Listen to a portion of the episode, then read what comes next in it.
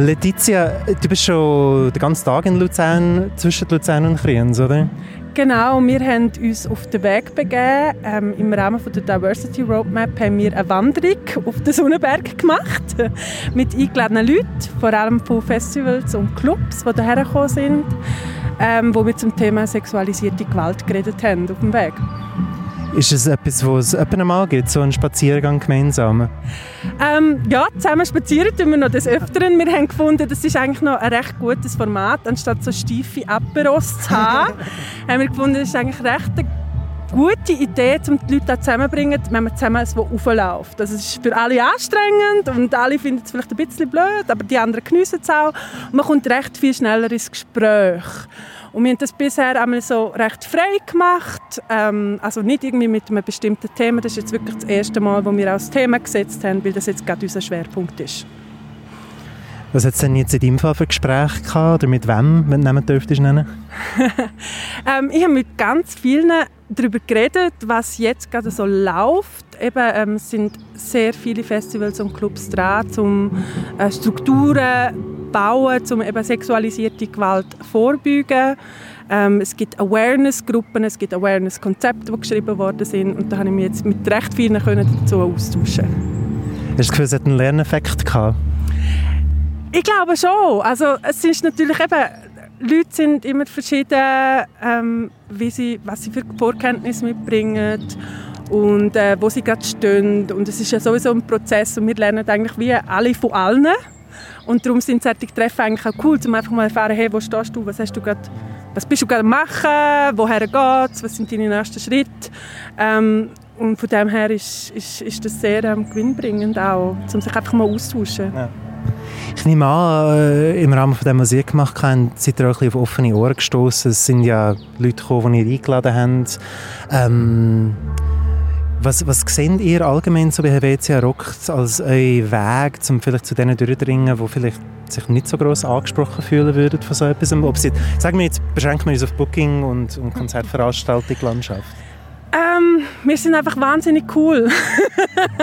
Nein, ähm, es geht bei uns effektiv auch darum, ein Netzwerk zu sein. Und bei unserem Netzwerk dürfen alle mitmachen. Also es ist auch nicht irgendwie exklusiv, dass wir nur für Frauen und non-binäre Menschen in der Musikszene da sind, sondern wir sind wirklich offen für alle. Wir probieren jetzt eben ein bisschen anders zu machen. Eben, wir, wir gehen jetzt nicht auf die steifen Aperos mit dem Prosecco, sondern wir versuchen eben andere Formate zu finden, wo es vielleicht auch ein bisschen lockerer wird, wo vielleicht eben auch Leute, wo, wo sich vielleicht ja, ein bisschen scheu sind oder mal noch ein, ja, ein Bier brauchen, um mal so ein bisschen anfangen zu reden, ähm, wo, wo sich die, jeder eben auch wohlfühlt. Also wirklich Strukturen schaffen, die für alle auch offen sind.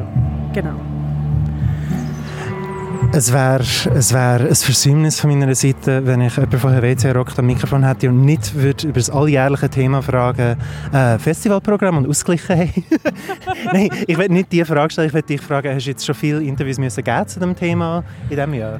Ähm, ja, es ist irgendwie jedes Jahr ist es ein extrem großes Thema, weil Festivals einfach so viel sichtbarer sind. Oder dadurch, dass sie das Programm halt auf einen Klatsch rauslassen, ähm, die Plakate sichtbar sind und man auf einen Schlag sieht, hey, die haben so und so viel Anteil, ähm, ist das immer wieder ein Thema, wo wir auch immer Interviews geben müssen, wo wir auch gerne geben. Also das ist schon auch so.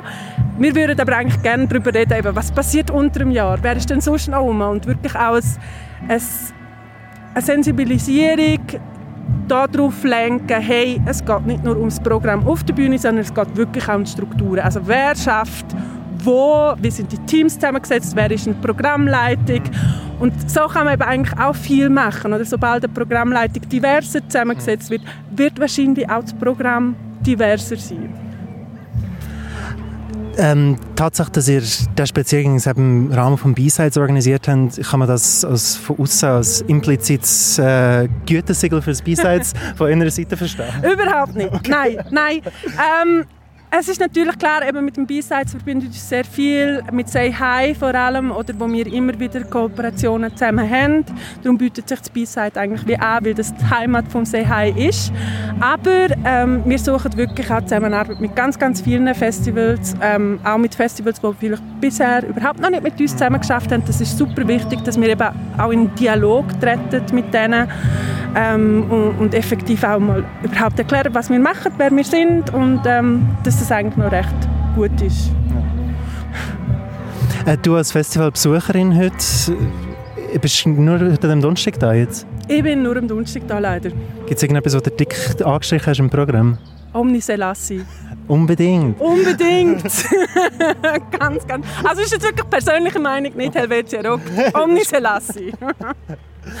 Darf ich noch fragen, äh, der schaffst bei Helvetia Rock, machst du sonst etwas im, in der Schweizer Musiklandschaft? Ähm, ja, in meiner Freizeit bin ich ähm, noch tätig für das äh, Queens of Hip Hop. Wir haben ähm, 2019 ein Festival gemacht. Ähm, also wir sind da recht queer-feministisch unterwegs in der Hip-Hop-Landschaft und wir wirklich auch versuchen, hey, ähm, es muss nicht immer um Schnäppis gehen an solchen Festivals. Ähm, und wir versuchen jetzt eben gerade jetzt im Sommer wieder so ein, ein kleines Konzert auf der Schütze in Bern aufzustellen. Genau. Seine Homebase ist einfach in Bern? Genau, Bern. Ja, sehr schön. Ich glaube, ich kann jetzt das Kusch K-Konzert hören. Ich weiß nicht, was dein Plan ist. Ja. ah, nee, stimmt, ich muss noch ein anderes Interview machen. Aber, aber nachher gehe ich das Konzert. Und äh, danke für deine Zeit und dass du ins Interview gekommen bist. Ja, danke.